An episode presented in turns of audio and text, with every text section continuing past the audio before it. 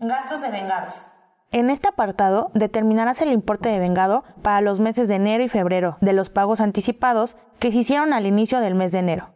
Usa la siguiente cédula. Considera que la renta de la bodega se aplica el 100% como un gasto de venta, el seguro del edificio aplica 60% a gastos de venta y 40% a gastos de administración, y el seguro del equipo de transporte se considera 50% para gastos de administración y el resto para gastos de ventas.